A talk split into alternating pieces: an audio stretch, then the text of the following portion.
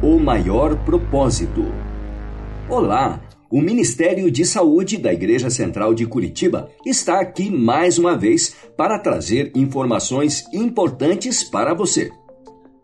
Como adventistas, cremos e esperamos a breve volta de Jesus. Até o mundo incrédulo sabe que os dias desta terra estão contados. Então, por que cuidarmos de nossa saúde se sabemos que o fim está próximo? Por que nos privamos de algumas coisas se não iremos viver nessa terra tanto tempo mais? Para atingirmos qualquer objetivo na vida, principalmente se for para preservar ou melhorar nossa condição de saúde, três ingredientes devem estar presentes. Vamos focar hoje no primeiro ingrediente o senso de propósito.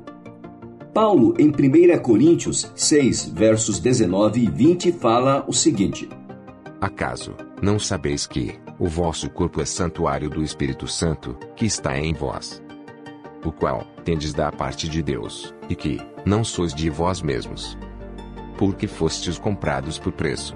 Agora, pois, glorificai a Deus no vosso corpo nosso corpo é o templo do Espírito Santo. Somente isso já seria motivo suficiente e o principal propósito para cuidarmos de nosso corpo. Então, não importa se vivermos 40, 50, 80 ou 100 anos, sendo uma vida que louve e honre ao nosso Deus, é o que basta. Mas para que esse louvor e honra sejam plenos, existe outro motivo tão importante quanto a adoração.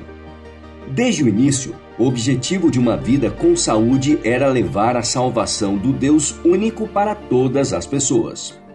Durante o exílio babilônico, Deus utilizou os princípios de saúde para colocar em destaque seus seguidores e abrir portas para verdades maiores.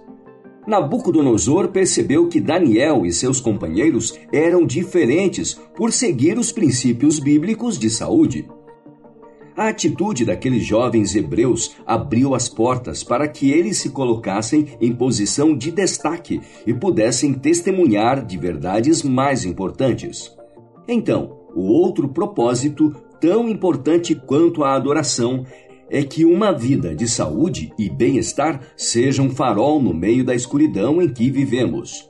Escuridão provocada por doenças, pestes e sofrimentos devido à falta de respeito a regras básicas de saúde, como também a excessos desnecessários.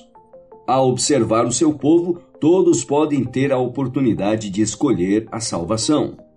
No próximo episódio, iremos falar de como Deus ainda está usando a mesma estratégia para abrir portas muitas vezes intransponíveis. Um grande abraço e muita saúde para salvar.